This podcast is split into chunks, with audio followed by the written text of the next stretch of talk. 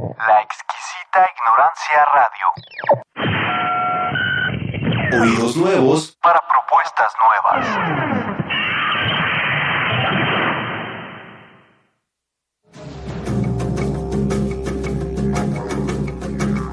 Creencias religiosas, un espacio de conversación sobre las religiones y un lugar de reflexión sobre la convivencia.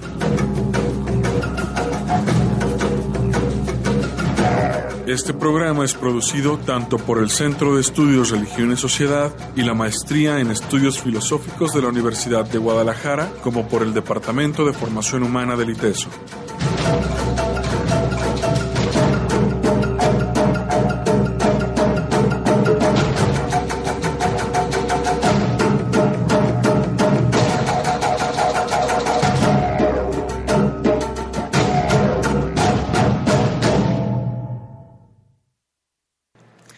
Buenas tardes, les damos la bienvenida nuevamente a su programa Creencias Religiosas este martes y este día tenemos una invitada muy especial. Yo ya la había conocido de vista y así en el activismo religioso y ecuménico interfe, pero no me sabía todo su currículum que es bastante este, impresionante. Entonces ahora voy a pasar a, hablarles de nuestra invitada. Ella es eh, Diana Beatriz Chaboya Navarro. Ella tiene la licenciatura en Historia por la Universidad de Guadalajara, asimismo licenciatura en Derecho por la Universidad de Guadalajara, maestría en Estudios sobre la Región en el Colegio de Jalisco y doctorado en Historia por la, por la UNAM. Docente en preparatoria y licenciatura, actualmente trabaja en la catalogación del archivo del Seminario Mayor de la Arquidiócesis de Guadalajara. También ha participado en distintos coloquios y congresos de historia y antropología de las religiones, lo mismo que publicación de artículos en revistas especializadas de historia, activista social, coordinadora del colectivo por el derecho a la paz y coordinadora del grupo de oración interreligiosa por la paz. Monera, elaboración de historietas y cartones, principalmente en apoyo a distintas organizaciones de la sociedad civil. Ahí no más. Y también este me dicen que vende tamales y esas cosas. No, es cierto. No, es que hace muchas cosas esta señorita. Oye, muy buenas tardes, Diana, por haber aceptado nuestra invitación. No, pues muchas gracias Darío, Adiel y Jesse por la, por la invitación. Eh, eh, bueno, a propósito de esto que mencionaban de los datos que estabas tú comentando, Eduardo, eh, de las activistas como una cuestión de colectivos por los derechos de la paz y el grupo de oración interreligiosa. Me comentabas algo, si quieres decirlo, esto de lo que van a tener el encuentro o coloquio que me decías que va a ser? Bueno, en el grupo de oración interreligiosa por la paz viene funcionando desde hace un año. Empezó el 21 de septiembre en el marco del Día Internacional de la Paz. Entonces em, iniciamos pues en la iglesia anglicana y se convocó a personas de distintas denominaciones. Después cada mes hemos venido realizando una oración interreligiosa, por ejemplo en en septiembre fue la iglesia anglicana, en octubre en la comunidad hebrea de Guadalajara, noviembre con los carmelitas descalzos, diciembre en la comunidad krishna, eh, enero fue en budismo tibetano en Casa Tíbet, em, febrero no hubo, marzo fue con CBX en Casa Loyola, eh, abril no hubo, mayo con los siervos de María y ahorita el, pasado domingo fue en la iglesia cristiana Enlace. Y en esos días que nos reunimos es, en, hacer una oración, bueno, interreligiosa por la paz, en donde, aunque seamos de diferentes denominaciones, diferentes marcas, que le digo yo, no importa, sino es reunirnos precisamente para limar pues esas asperezas que ya sabes que por lo común siempre los problemas, ya sea religiosos o sea políticos, es la cuestión religiosa va muy de la mano, ¿no? Entonces, pues es ir irnos conociendo como personas en un marco común. Entonces, cuando veíamos, cuando fue con la comunidad Krishna, pues en ese momento todos somos Krishna. Eh, cuando es cuando fue con budismo tibetano igual. Entonces, este, estamos planeando un conversatorio interreligioso eh, para el mes de ah, pues ya, ya julio, en este mes de julio. Este, él sería el cuarto domingo, todavía no tenemos lugar. Eh, bueno, más bien sí hay lugar, lo que no tenemos es todavía la este, más especificaciones, pues va a ser en la comunidad Krishna aquí de, Guadalajara, pero creo que va a ser a las 5 de la tarde, no estoy muy segura, pero si después te paso el dato. Sí, yo creo que nos puedes luego este, pasar este dato y nosotros lo subimos pues ya a la página, ¿no? Para que se pueda al, fanpage, para que lo puedan, eh, quien esté interesado, ahí seguir. Bueno, y a propósito de esto, el tema de hoy Bueno, el tema de hoy va a ser sobre la tesis de El laico en la estrategia de la jerarquía para la recuperación de los espacios sociales, que es una de las tesis que ha hecho aquí la, la doctora. Sí, ¿cómo no? sí, este, Pues y esto siguiendo el, el plan o, o, bueno, el- el- la estrategia temática que teníamos respecto de religión y política. Entonces aquí creo que es evidente la relación. Y una cuestión última es que es eh, la tesis de doctorado Sí, esta sí es en historia y está ubicada con un periodo, por si está ahí algún historiador, sí, claro, es el periodo en Guadalajara, Jalisco, de 1938 a 1946.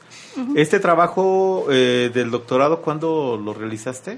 Bueno, en- eh, fue el, terminé el doctorado 2015, apenas me titulé el año pasado por una serie de, de situaciones, pero ahorita como mencionabas Darío, hace ya ves que precisamente en historia se debe una, aparte de li- delimitar pues el objeto de estudio también en tiempo y espacio, es una de las características de la historia. Y precisamente, bueno, es aquí en Guadalajara y el periodo 38 a 46, siglo pasado. Bueno, pues, eh, ¿qué te parece si, bueno, a ver, de la... Pues mira, lo que podemos hacer es que nos hables un poquito del tema, de, de lo que trata esta tesis así. Aquí lo tenemos, pero sí, a mí la verdad me gustaría más que tú nos lo dijeras. Y tenemos unas preguntas aquí posibles, sin embargo, también podremos agregarle, ¿no? Alguna que otra, dependiendo de, de cómo esté. A ver, entonces, Sí, ok, bueno, el periodo primero fue, o sea, lo delimitado pues en 1938-1946, ¿por qué?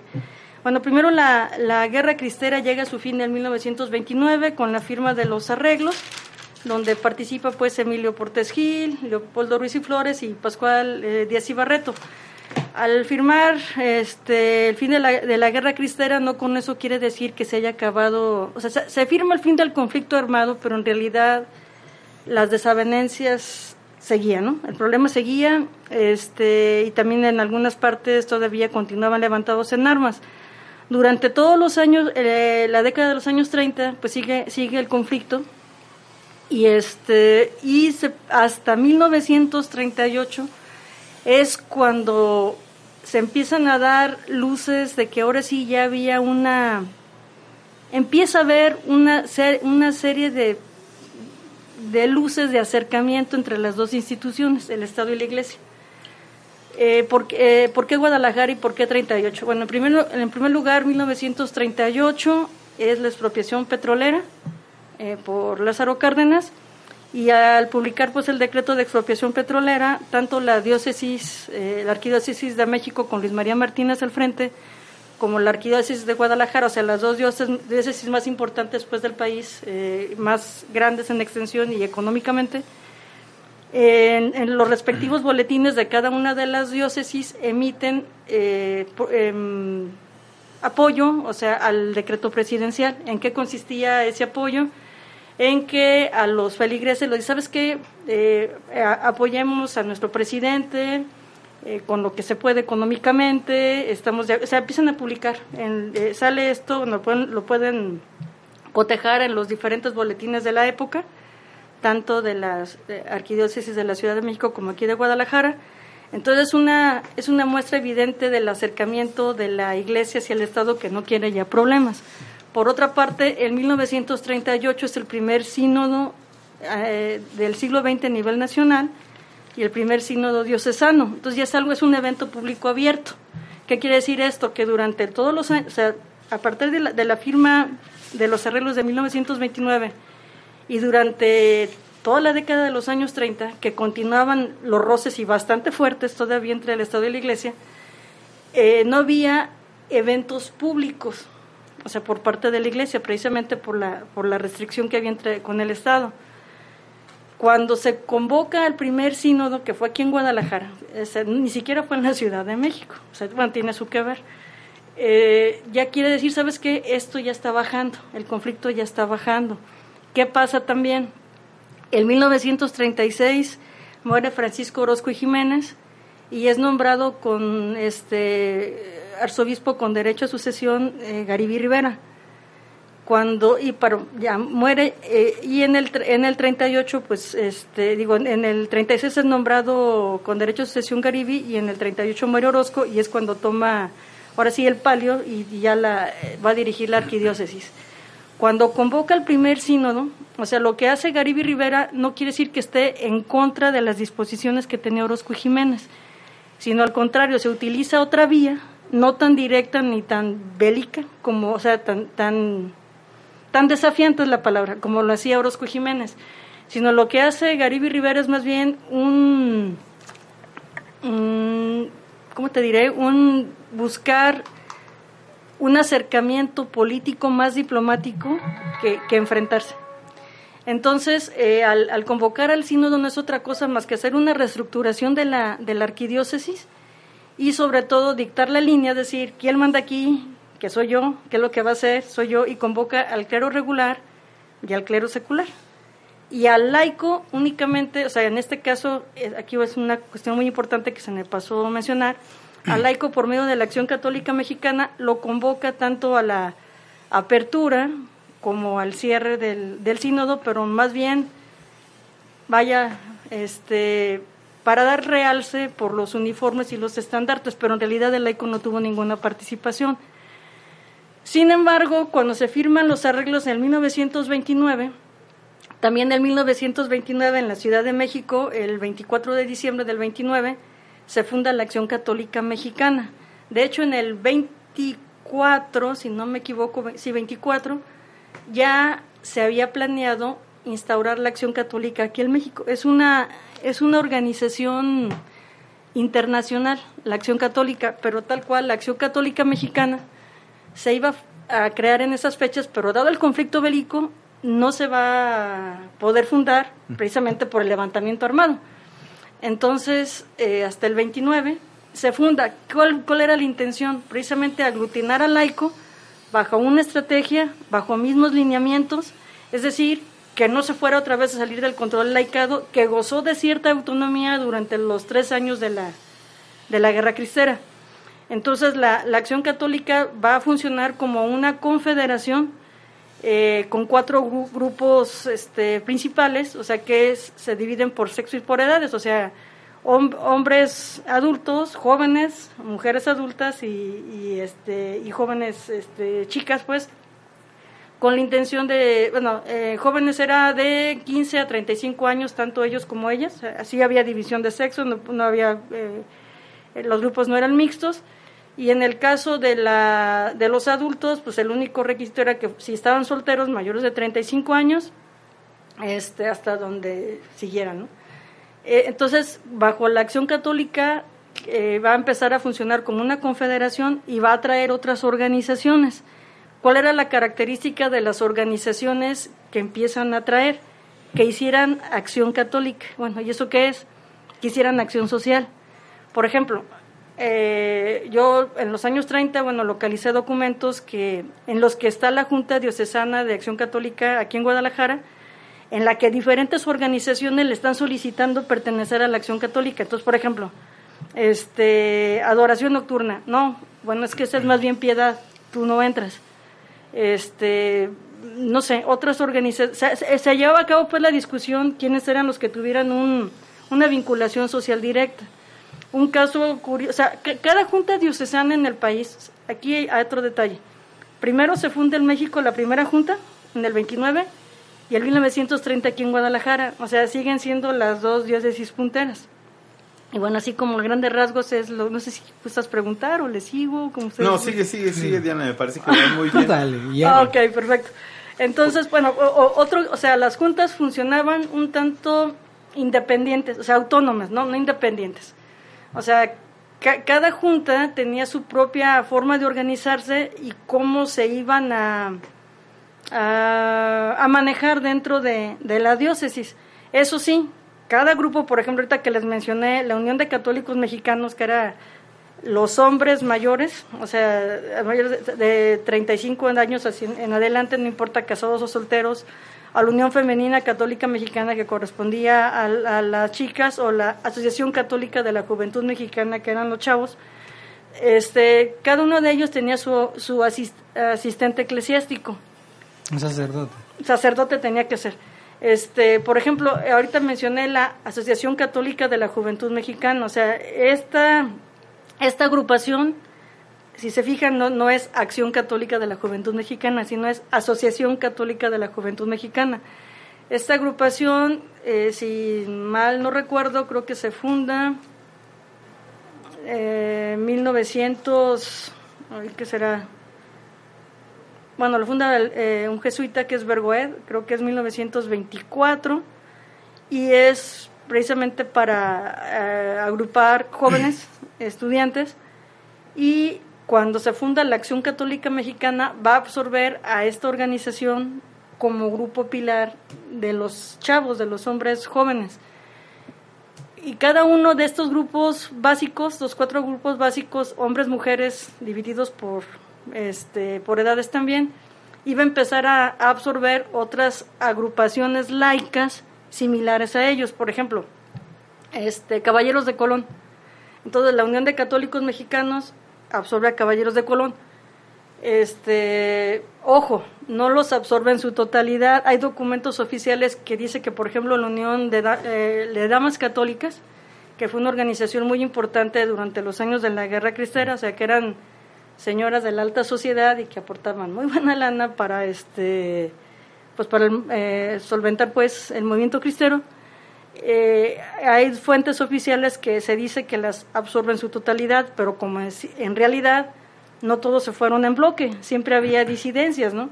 Por ejemplo, me, localicé un documento de 1937 aquí en el archivo de del arzobispado de aquí de la diócesis de, Guadalajara, eh, ajá, este donde arquidiócesis, ajá, que decía este uno de los de los asistentes eclesiásticos que les manda una carta a la a las damas católicas, oye, pues ya es hora de que se unan una organización tan importante en la iglesia, no es conveniente que estén separadas. ¿Qué quiere decir? Que todavía había gente que no sé, que, que aunque la línea era únanse, siempre había sus, sus reservas, ¿no?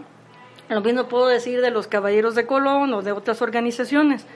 Otro dato muy, muy importante que, que encontré, bueno, parece muy, muy padre y muy relevante, por ejemplo, en el caso de los Scouts, en la Ciudad de México eh, no los aceptan en un primera instancia. No, no aceptan a, los scouts, todavía no era, hasta este momento no era todavía la Asociación de Scouts de México como la conocemos ahorita. Aquí en Guadalajara sí lo aceptan, sí los aceptan y este, pero había otro, otro todavía existe creo, una agrupación hermana que son Guías de México, que eran las niñas y que eran los niños. Este, y en México sí aceptan a los scouts, pero, pero cuando lo aceptan a, la organización scout, en, que todavía no era la SMAC como la conocemos ahora, Asociación Scout de México hace, este, había varias organizaciones escultistas en este momento, pero a lo que medio encontré, se tengo entendido, había dos organizaciones punteras y había otra que era por parte del Estado, que era Exploradores Mexicanos. Entonces, la Oficina Mundial Scout nada más reconoce una organización escultista por país.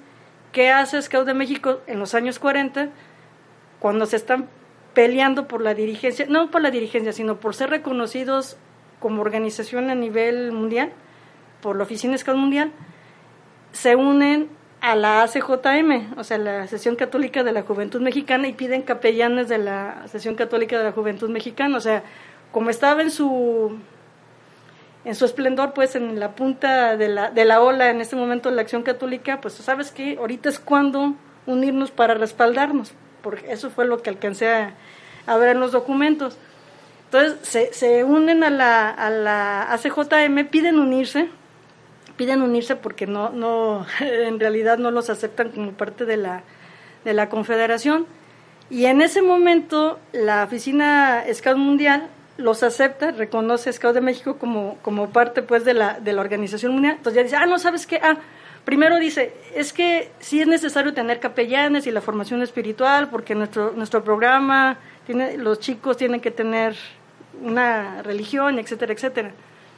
Cuando los acepta ya la oficina, la oficina Scout Mundial, dicen, no sabes qué es que mucho, o sea, como es parte del programa que tienen que tener religión y algunos de nuestros muchachos, no todos son católicos, entonces no podemos pertenecer a la acción católica. O sea, fue un, un uso. Un uso. O sea, y, y muchas utilizaban en eh, Río Revuelto ganancia de pescadores para sí es la neta no y este y bueno en, en este caso sí y en este caso bueno no el México fue lo que pasó con con Scout no en Guadalajara sí pero no encontré hasta qué punto era el seguimiento el acompañamiento que se le daba o por qué decían que hacían acción social este este este periodo y este tema ¿por qué te llamo tanto? Porque, o sea, veo que está súper, eh, eh, pues, documentada, pues, oye, es tu tesis, mal haría si no, ¿verdad? Pero, ¿qué hay en este tema, qué hay en este espacio que, que, a ti te llamó tanto, que te movió? Bueno, en primer lugar, o sea, lo que mencionaba hace un momento, ¿no? O sea, el, la guerra cristera se termina en el 29,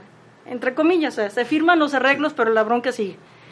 Entonces, los años 30 sigue el conflicto. A partir del 38 es cuando te digo empezar así a dar muestras del acercamiento entre dos instituciones, pero hay un acontecimiento muy importante. Este eh, va a ser el fin del sexenio de, de, perdón, de Lázaro Cárdenas y empieza un nuevo periodo con Ávila Camacho. Aparte es el periodo de la Guerra Mundial. Mm. Entonces la Segunda Guerra Mundial también va a influir porque pues México no es un ente aislado que está flotando en una galaxia lejana, ¿no? O sea, estamos dentro de, del mundo y este y los contextos nos, nos afectan, ¿no? Entonces, este periodo para mí es eh, a lo que eh, trato de presentar pues en la tesis es precisamente el que va a marcar, ahora sí, el inicio, o sea, no, no por medio de un arreglo del 29, sino ahora sí el inicio entre las relaciones entre la Iglesia y el Estado. Y yo tengo una, este, un concepto que, que manejé pues a lo largo de la tesis, que es la adecuación simulada. Este, no, bueno, mi tutora nos hacía eh, crear mm, conceptos pues para explicar la, eh, lo que queríamos demostrar. ¿Por qué adecuación simulada? Porque no es que una institución haya perdido y otra, o sea, en el periodo este que estoy mencionando, eh, que una institución haya perdido o haya ganado. En el 29, para mí, y no creo que sea la única, sí, la iglesia sí perdió, o sea, en esto sí tuvo que adaptarse, a, o sea, someterse pues a las disposiciones estatales. Pero ya en este periodo, o sea, la, otra cosa muy importante, la historia son tonos grises, no son blancos y negros. O sea, y si queremos ver el bueno y el malo, pues eso es vete a las películas, ¿no? O a la novela, a la caricatura de Disney, ¿no? Pero pues la, la realidad es otra, ¿no? Y este, entonces este periodo es donde precisamente marca, ahora sí, vámonos adecuando y vamos simulando que, que no hay bronca, pero en realidad sí hay. O sea, cuando me conviene estoy, cuando no, no estoy, y es por parte de las dos instituciones. ¿Qué crees que es lo que haya llevado entonces a este pacto? Porque bueno, sí, per, sí como bien comentas, pues fue vencida la iglesia, se tuvo que eh, adecuar a los estatutos del Estado, de, bueno, de, la, pero eh, parece que entonces que dijo, bueno, sí, pero no, no me dejo vencer, pongo las manitas atrás, pero es, lo se comentaba, por ejemplo, eh, a diferencia de Orozco y Jiménez, este Garibi Rivera utilizó la diplomacia para lograr, y logró más cosas que, el enfrentamiento directo que lo hizo Orozco. Entonces, una, un, o sea, tienes toda la razón, o sea, no, no, no me venzo, no digo, sí está bien lo que tú digas, no, este, sí señor, a tus órdenes, claro que no, no pasó eso, sino utilizó otras vías y en este caso fue laico. O sea, el tema pues de la tesis es el laico en la estrategia de la jerarquía para la recuperación de los espacios sociales y el marcado en Guadalajara en este periodo 38 a 46. Antes los espacios sociales estaban dados totalmente al clero y el clero así con toda su indumentaria podía ah, bueno, sí, fue, no, eso fue desde la, antes de la, bueno, con la guerra de, reforma, o sea, hubo, hubo toda esa serie de situaciones, pero pero para no irnos hasta, hasta, hasta ese periodo y volver pues un poco a la, al periodo cristero, que es como el preámbulo de por qué este periodo que estoy estudiando estos años, es precisamente que cuando se llevan a cabo el, el fin del levantamiento armado, ¿qué pasa? Este, pues se le coartaron muchos espacios sociales a la iglesia. ¿Este cuarteamiento de espacios sociales también es cuarteamiento de poder económico y político? Claro, o sea, tuvo, tuvo que ver, claro que sí. Este, uno de las partes de, uno de los capítulos de la tesis es precisamente la educación. ¿Por qué la educación? O sea, era, era, un, era un bastión para la iglesia y había sido de, no desde reciente, desde siglos, pues. Es origen de México. Así es. O sea, y cumplía papeles que le correspondía al Estado, pero pues en aquellos siglos, bueno, era otro contexto. Pero bueno, no voy a irme hasta Adán y Eva, ¿no? Me, voy a, me, me vengo hasta acá. Entonces, este, bueno, resulta que, que este, hablando pues de la, de la cuestión educativa, que ya lo toqué, en 1934 hay una reforma a la- al, art- al tercero constitucional, entonces está la educación laica y socialista, que este es el decreto educativo, y pues que se vuelven a parar de pestañas, ¿no? O sea, se le conoce como la, la segunda eh, cristera y vuelve otra vez a haber conflicto, ¿no? Sobre todo aquí en Jalisco, Los Altos, bueno, todo el Bajío, pues vuelve otra vez a, a hacer el- el- la incomodidad. ¿Qué pasa? Que este, este, este problema educativo le va a hacer mucho problema a la, a la jerarquía eclesiástica. Bueno, en este caso, Garibi Rivera no únicamente era el arzobispo de, de Guadalajara, sino también era secretario del episcopado mexicano. Entonces, ¿qué, qué hace, qué estrategia utiliza Garibi? O sea, primero es el laico por delante. ¿Por qué laico? No nomás porque se le ocurrió, ah, ¿sabes qué? Vamos a mandar al laico. Aquí la cosa, el- la situación era que el clero figurara lo menos posible.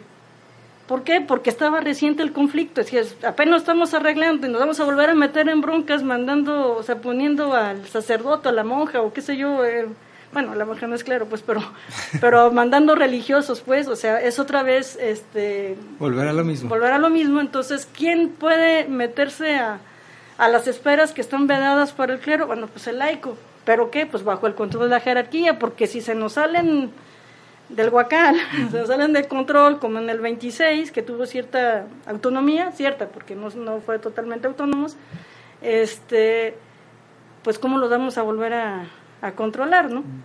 Juega como un juego de Estos, ajedrez ahí. estos espacios sociales, tú lo nombras ya ahorita, la educación, ¿cuáles otros tuviste que es donde se movilizaron a los laicos para, para poder obtener nuevamente una presencia? Bueno, la, la educación va de la mano con la familia y también la cuestión laboral. O sea, el, el trabajo y la educación son así como lo- los principales. Porque digo, había que recordar que con Lázaro Cárdenas se había hecho un corporativismo, por ejemplo estaba la CTM, que es con trabajadores de industria, la CROM, eh, la del campo, ¿era la CROM? No me acuerdo, pero es el campo, los trabajadores, es decir, había un corporativismo muy fuerte que Sí. logra él.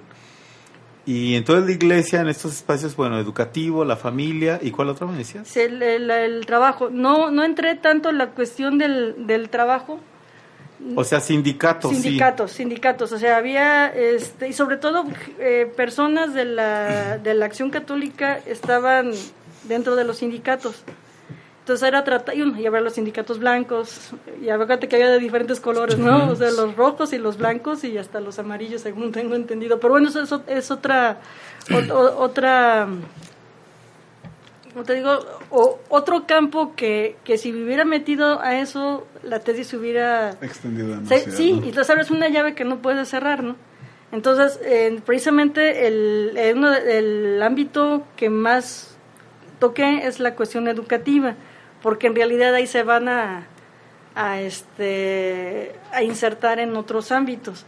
Por ejemplo, eh, aquí en Guadalajara, Garibi tuvo una, es que la verdad era un, era un tipo muy inteligente y un hábil político y un diplomático excelente, o sea, sabía cómo llegar, porque en el caso de, de este, de Orozco, o sea, los, los dos tenían los mismos objetivos, o sea, reposicionar a la iglesia, pero las actitudes fueron diferentes, o sea, ganó más la diplomacia que el enfrentamiento directo, que fue lo que pasó con Orozco. Entonces, en el caso de, la educación, este, bueno, aparte, bueno, la echa mano pues del laicado para, para buscar ese reposicionamiento. Entonces, utili- o sea, la, bueno, se utiliza a la Unión Nacional de Padres de Familia, que esta organización se fundó en 1917, que no fue casualidad, porque ahorita que la Constitución Fue en 1910. fue en el 17, entonces sale la Unión Nacional de Padres de Familia precisamente para contrarrestar este, los artículos constitucionales que, que veían ellos que atentaban contra, contra la familia. Aparte de la Unión Nacional de Padres de Familia, este, las organizaciones eh, la- lai- laicales eh, se eh, unidas en la, acción católica, iban a trabajar em, dentro de las diferentes escuelas, bueno, colegios. una cosa muy importante es que esto también lo encontré en, no me acuerdo si fue, en los boletines o en las diferentes cajas aquí del archivo del arzobispado de Guadalajara, este, que quiere Garibi, o sea, la intención es formar un ejército de docentes católicos. ¿Cómo es esto? O sea, en los colegios había una sección de internado anteriormente, o sea, estamos hablando de los años 40. Entonces, que en esta sección de internado se detectara a las niñas que tuvieran cierta pues disposición para la docencia, cierta inteligencia, vamos así. La primaria básica era de primero a tercero y la primaria superior de cuarto a sexto. Entonces a las chavitas que las que las detectaban, sabes que esta sí la arma para ser eh, maestra, vamos a prepararla. Entonces era un curso al vapor de este para ser maestra eh, de educación primaria, sea profesora y él mismo dice, ¿no? O sea, que, que se le dé las facilidades, que si la niña no, no tiene, que se le apoye económicamente, etcétera. Y no, no, no únicamente paró ahí, sino que también esa misma convocatoria, ese mismo curso, este, lo, lo manda a las superioras de las, de las congregaciones femeninas. Entonces dice, cuando una chica que entra eh, y que le ven con características que pueda desempeñarse en la docencia. En la etapa del postulantado, o sea, una persona, bueno, las etapas de una persona que eh, está en la vida religiosa, por lo común, digo, varían, pues es aspirantado, postulantado, noviciado, si son religiosas es juniorado. Y, y, bueno, en el, en el, con una chica entraba al aspirantado y si le veías características de, pues sí, para la docencia, inmediatamente se la apartaban para, para prepararla para maestra. Y se, va a detener el, la preparación docente cuando entre, al, cuando entre el noviciado y después lo vuelve a retomar. La, el objetivo era que este, abarcar las plazas que había el, en la arquidiócesis, no en Guadalajara, en la arquidiócesis, para competir contra la normal del Estado. Ah, ok, quieren meter sus... Mm, y, ah. evidentemente esto iba a permear desde una perspectiva ideológica. Claro, claro. O sea, era, enseño, pero ahí te va. Era preparar más bien en la religión. Y él, y él, lo dice, está ahí, o sea, no lo estoy inventando, está en la tesis, está... Chécate los boletines de la... Digo, porque pues todo lo que se dice en la en historia como en derecho tienes que probarlo, Oye, Diana, a propósito de esto, ¿qué fuentes tú... Cuando hablamos de fuentes son precisamente estos documentos que tú estás ahora mencionando como pues donde vas formando toda esta opinión, ¿no? Eh, bueno, consulté aquí en Guadalajara, fue el archivo del Arzobispado de Guadalajara, el archivo histórico de Jalisco, el archivo municipal. Y en la Ciudad de México, eh, fondos especiales del Ibero, el archivo seminario, del Seminario Conciliar, el archivo de la Arquidiócesis de México, el, la AM, el AM, y este ah, el Archivo General de la Nación. Fueron los archivos que consulté. Y aparte, bueno, es conveniente también leer lo que han escrito otros historiadores, pues. Ahora, esto que tú vas encontrando se va a hacer como un dispositivo para todo el país en México.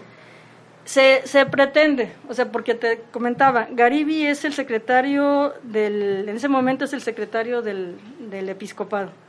Entonces todo lo que él dictaba afectaba eh, en toda la República. Por ejemplo, eh, hay un caso, hay otro, otro apartado que tengo del avance protestante. Hay un obispo que se apellida Ruesga. Que, dicen eh, que es evangélico, busqué con los evangélicos, no que no es evangélico. Total que, que le, se perdió, se perdió en el tiempo porque unos decían que sí, otros que no. El, este, el caso de él se queja de que son agredidos este, personas de, de su iglesia por, por, católicos romanos. Entonces, y que atrás de él está Garibi. Para esto creo que el arzobispo, el arzobispo, el obispo Ruesga, vamos a ponerle evangélico, pero porque así dice el documento, pero en realidad no me consta que sea evangélico. el señor este está, si no me equivoco, creo que está en Veracruz. Entonces le contesta a Garibi en otro documento. Es muy padre cuando te encuentras así las contestaciones, ¿no? Dije, ay, que estás... No, pues es un tesoro ahí. Sí, ay, el, el, chisme está bueno y de repente se pierde y ya, cielos, ¿no? Entonces, este, dice, le contesta a Garibi que cómo es posible que lo va a agredir si le está en Guadalajara y hay no sé cuántos kilómetros de distancia entre este Veracruz y, y Guadalajara. Y Guadalajara y este que no es posible y etcétera. Pero pues entonces yo pongo no claro digo quizá no fue Garibi personalmente a, apedrearle la, la, iglesia a estos cuates no pero pues era el, el, secretario del episcopado y todo lo que decía influía en todas partes pues obviamente sí ten, o sea, y, y, él y el mismo Garibi dijo no y en ningún momento he ocultado mi antiprotestantismo no o sea, sí, sí, sí, lo, sí lo maneja, o sea, sí, sí lo menciona, ¿no? O sea, qué distinto, ¿no? Ahorita intentamos acá la cuestión de interfe, pero el, el, periodo que tú estudias, no, estaba la hostilidad estaba, general. Ajá, estaba fuera sí, y no me importa, fuera. y sí, me caen gordos los protestantes. no, sí, sí lo mencionó, sí lo mencionó. Oye, bueno, perdón, ¿eh? voy sí, a, no. a, regresar a la, la, pregunta de como especificación. Ajá. Entonces tenemos que sí puede haber una implementación a nivel de todo el país. Sí. Segundo, ¿quiénes eran los que podrían implementar esto, la área diocesana o órdenes religiosas. Y yo una pregunta más sería, hablas de religiosas, ¿ubicaste qué órdenes tenían escuelas o estas religiosas de qué órdenes eran y a qué escuelas católicas, por supuesto, uh -huh. ingresaron este o entraron como educadoras. No sé si lograste tener eso, porque lo que trato de aterrizar es muy bien, Sí. está la cuestión de los laicos, que cómo se está haciendo, quién lo eh, hace el dispositivo, bueno, ya vimos eh, Garibi Rivera, eh, está de acuerdo el clero mexicano, ¿con quiénes? ¿Diocesanos o órdenes religiosas? ¿Quiénes son estas otras eh, mujeres, monjas religiosas, para que puedan ser maestras?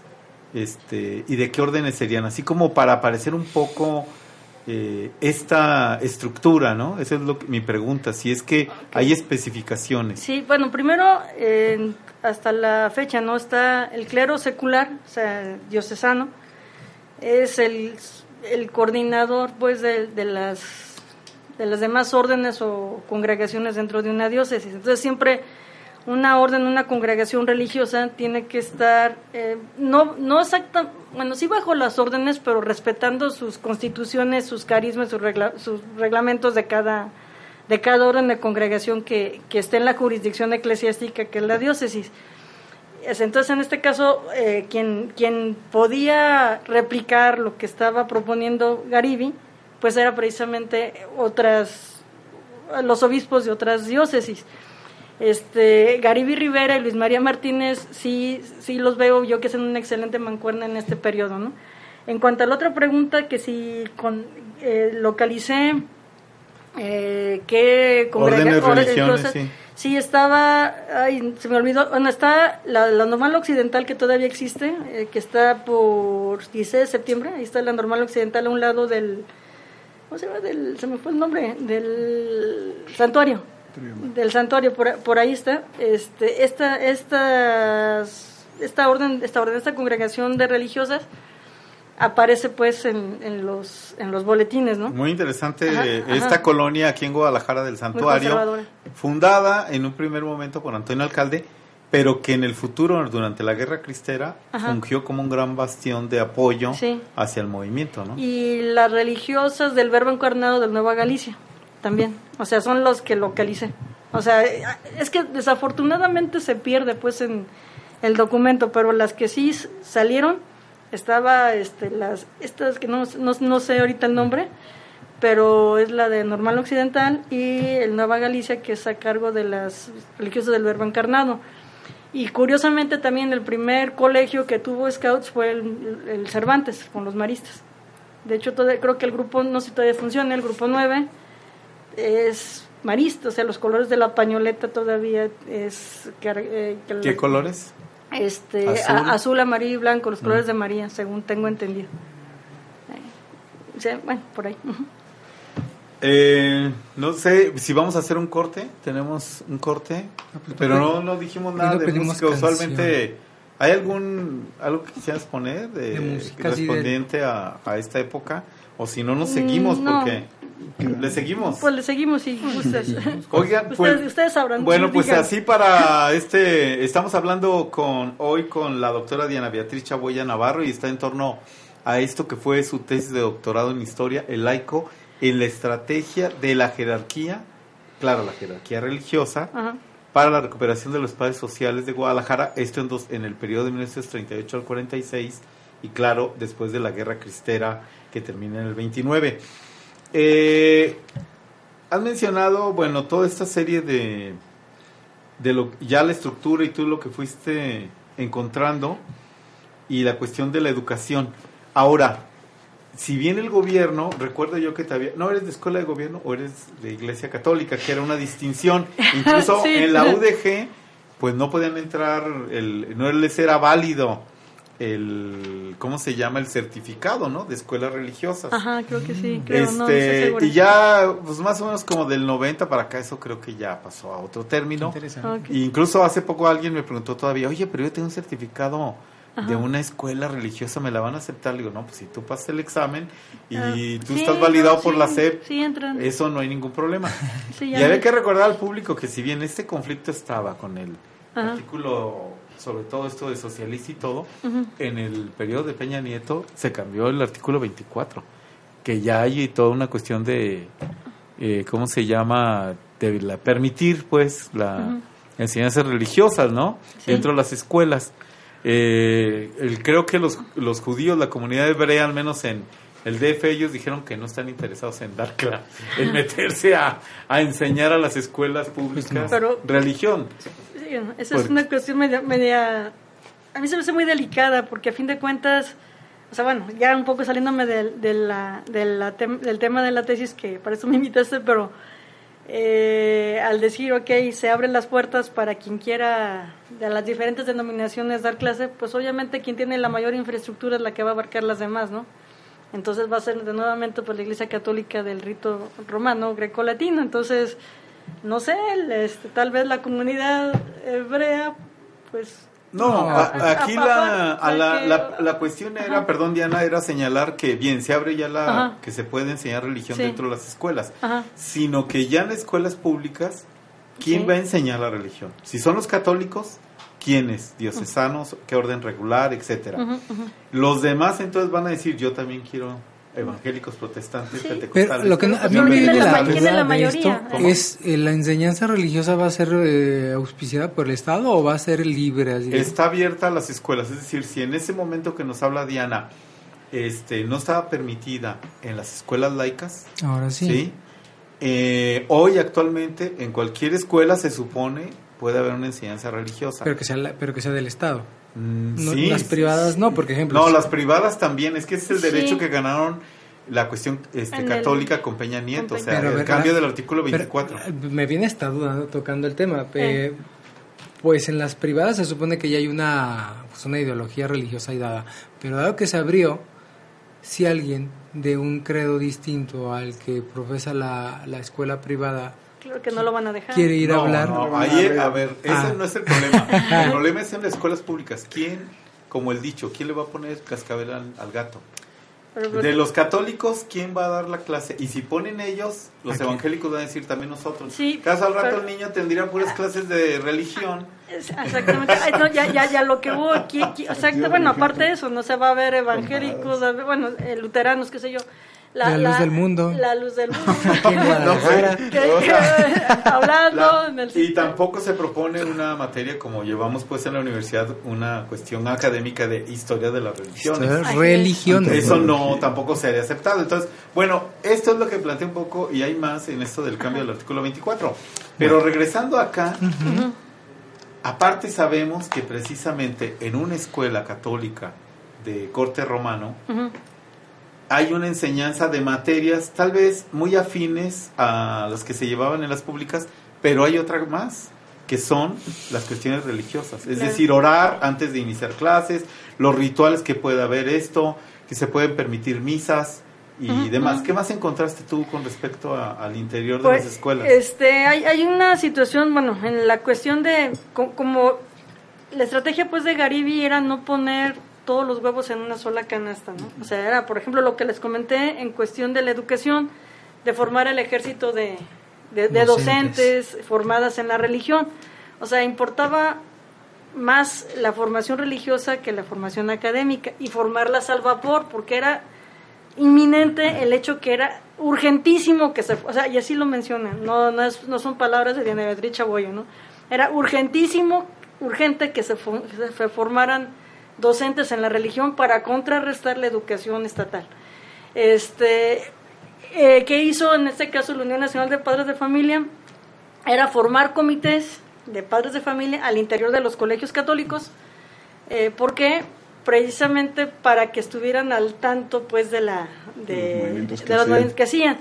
Y aparte eh, había no sé si se aplicó o no se aplicó es lo que esas lagunas sí bueno sí me, me, me, hacen falta pues me gustaría bueno, pero podemos este, especularle sí que, que, que, decía precisamente que, que en, en un documento que no se aceptara a los niños de cuyos papás no asistieran a las juntas que convocaba el Comité de la Unión de Padres de Familia.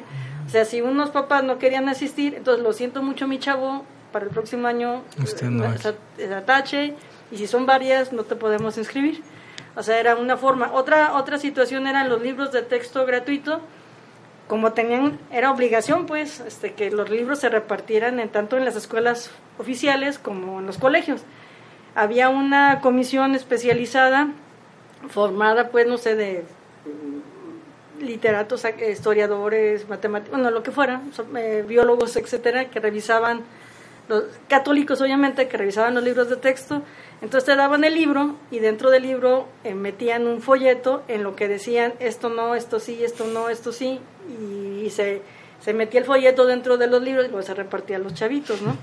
este, me llegó a platicar, bueno, eso no viene en la tesis, pero una anécdota de una, una tía mía este, me llegó a platicar, ella estaba en el Aquiles Cerdán, colegio que ya este, cerró, pero ya debe haber estado como en los años 50, que no es mi periodo, pero cuando estaban estudiando, eh, la estaban, estaba en primaria y decían, de la página a la página arránquenla, las arrancaba. ¿Qué tal? Eh, y este, y qué hacía después las arrancaba, pues era niña, ¿qué iba a hacer, no? O sea, pues sí, ¿eh? Digo, pero fueron los años 50, pero sí había esa situación de los libros de texto que había una comisión que los revisaba, sobre todo sociales o, biología. Claro. En que decían, ¿sabes qué? Esto sí, esto, donde todavía estaba la... Hablando de la, la, la patria, con, de, esos, de esos libros grandotes muy La madre patria, la, madre patria. morena. Otra situación eh, referente a la educación, bueno, porque también hay otro apartado del protestantismo que también a mí se me hace muy importante y que tiene mucho que ver con, con la Segunda Guerra. Este, en cuestión de la universidad, eh, de, las, de las casas de estudio, fueron este, muy, muy diferente a, a la situación de las primarias. Este, ¿qué, qué pasó? En la, por ejemplo, en la universidad, eh, en la UNAM, había una organización, no sé si, bueno, aquí por ejemplo estaban los tecos, aquí en, Guadalajara, y en la UNAM eran los conejos, porque no sé si han oído hablar pues de esta agrupación. El mote de los conejos no era precisamente que el grupo se conociera somos los conejos, sino que la gente les puso ese mote porque se reproducían muy rápido y tenían las orejas muy largas para la jerarquía eclesiástica. Y, y, en, ese, en esos años la UNAM no estaba en ciudad, lo que es ahora ciudad universitaria, las universidades, digo, perdón, las escuelas y facultades estaban en el centro. Entonces era, de repente había una actividad en ingeniería muy similar a medicina o muy similar a filosofía y, estaban así diseminadas por todo el centro, pero eran actividades muy parecidas, ¿no? que algo está pasando, ¿no? Entonces, este, este grupo de los conejos, digo que así les conocían, o sea, por las orejas largas y porque se reproducían muy rápido, eh, era la misma estructura del yunque, o sea, la pirámide invertida. Resulta que me encuentro un documento que para mí vale oro, que, se llama, que es la ASEN, Asociación, Asociación, Asociación Social Estudiantil Nacional. Esos son las, y este documento también se hace muy importante porque es un borrador, no es el documento oficial. O sea, ya digo, ya había, ya estaba, ya había máquinas en los años 40, pero todavía está tachado con corrector y luego tiene las notas al, alrededor del papel, entonces así es cuando te das cuenta cómo va Tomando forma. tomando forma y, y aquí decía, no, quítale la orientación cristiana porque esto, eso es entre nosotros, eso no tiene que aparecer. Y, y- y le tachan ahí, cada que viene catolicismo, cristianismo se tacha. Y quítale esto, ¿eh? Entonces esta pirámide invertida era que tú conocías a tu inmediato superior, pero no conocías a la cabeza.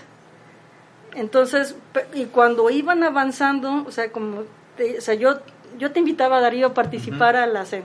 Ah, pues órale, Cheboya, está bien, entonces ya, yo te invito y me conoces a mí, pero mi jefe es Badiel, pero tú no vas a conocer a Badiel. En- y pero ya el mero mero es Jesse. Entonces, Ah, qué chido. entonces, Me gusta cómo va esto, me gusta cómo va. entonces, vamos a suponer que este que vas subiendo en este muy metido pues en la organización. Entonces ya tienes un puesto muy importante, eso funciona en la UNAM. Tienes un puesto ya muy importante ahí en las sociedades estudiantiles, porque esa era la intención, o sea, ganar las sociedades de estudiantes, ¿no? Eh, si querías renunciar y ya estabas como bien comprometidote, no, no, no era únicamente, sabes que ya no quiero participar, dame mis canicas y me voy, o sea, este, vamos, no eras un scout de que sabes que ya no quiero un ya no, ya no me gusta esta onda, ¿no?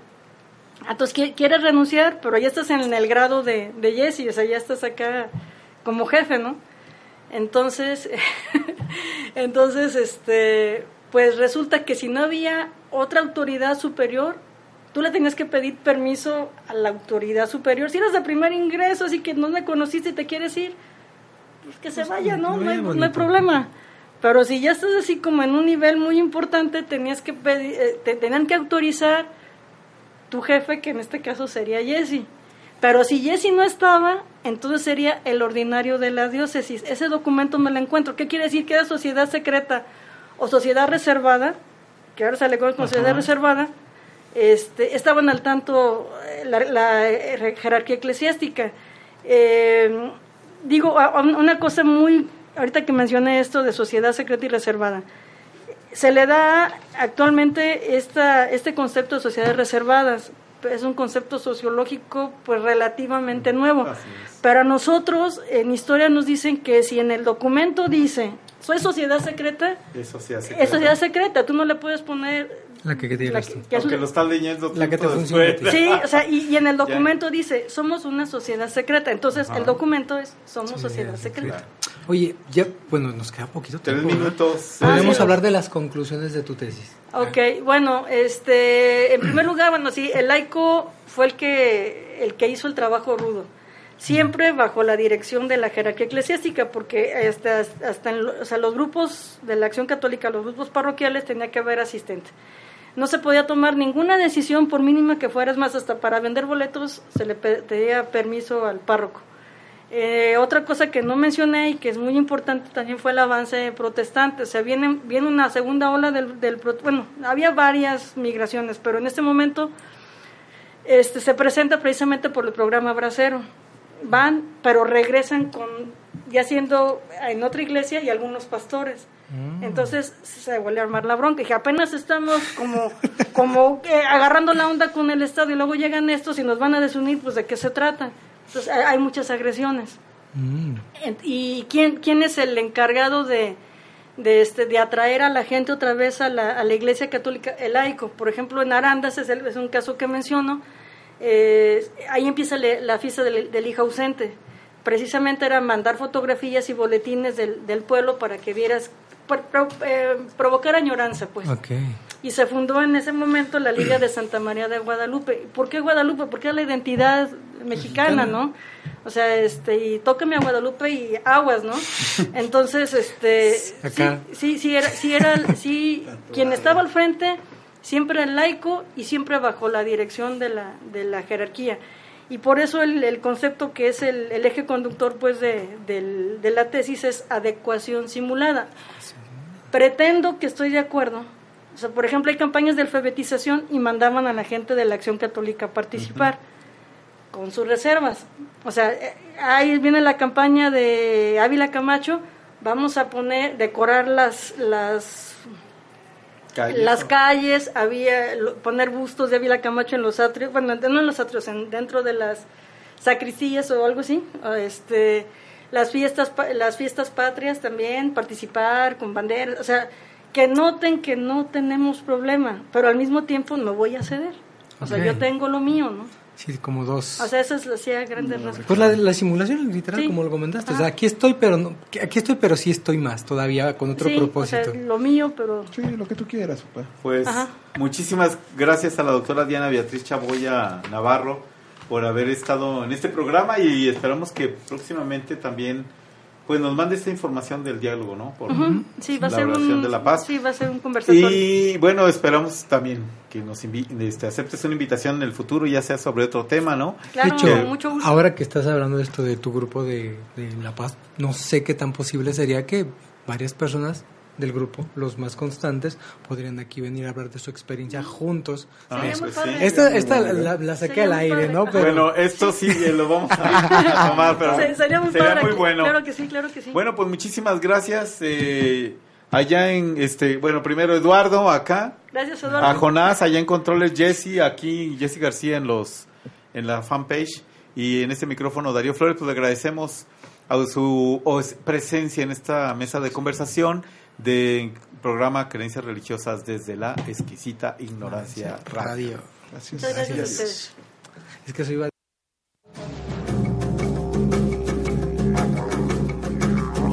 Creencias religiosas concluye por hoy.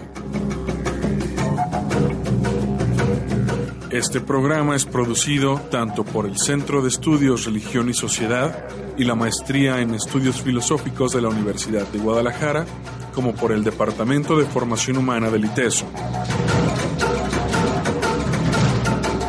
Les esperamos el próximo miércoles a partir de las 7 de la noche por la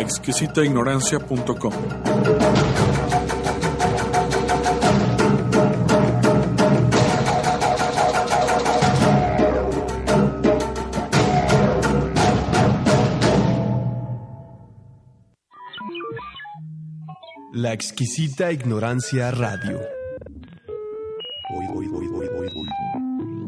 Oídos nuevos para propuestas nuevas.